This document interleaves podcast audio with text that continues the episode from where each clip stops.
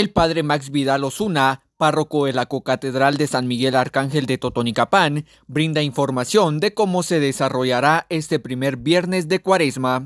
El día de hoy, primer viernes de Cuaresma, eh, ya saben que ahora pues las manifestaciones que se hacen en la calle públicas requieren dos permisos, como el esposo y la esposa o padre y madre que necesitan estar de acuerdo para educar a los hijos. En este caso es el ministerio, la coordinadora municipal de salud o el centro de salud y también la iglesia.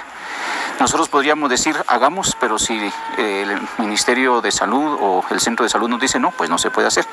O ellos pueden decir hagamos o hagan, pero si nosotros no autorizamos tampoco a la feligresía, tampoco se puede hacer. En este caso estamos de acuerdo los dos. Ya tenemos la autorización de eh, la Coordinadora de Salud Municipal y nosotros también pues queremos manifestar públicamente nuestra fe.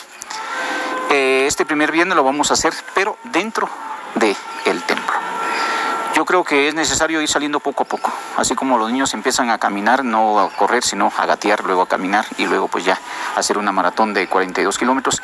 Igualmente esta pandemia nos está enseñando a tener paciencia y hacer las cosas con precaución. Así que hoy a las 4 de la tarde tendremos el Vía Crucis, pero dentro del el templo, con el aforo necesario, con la mascarilla, con el gel, etc. El próximo viernes segundo ya Dios dirá si lo hacemos a la orilla del parque o lo hacemos en las calles. Desde Emisoras Unidas de Totonicapán informa Jimmy Chaclán, primera en noticias, primera en deportes.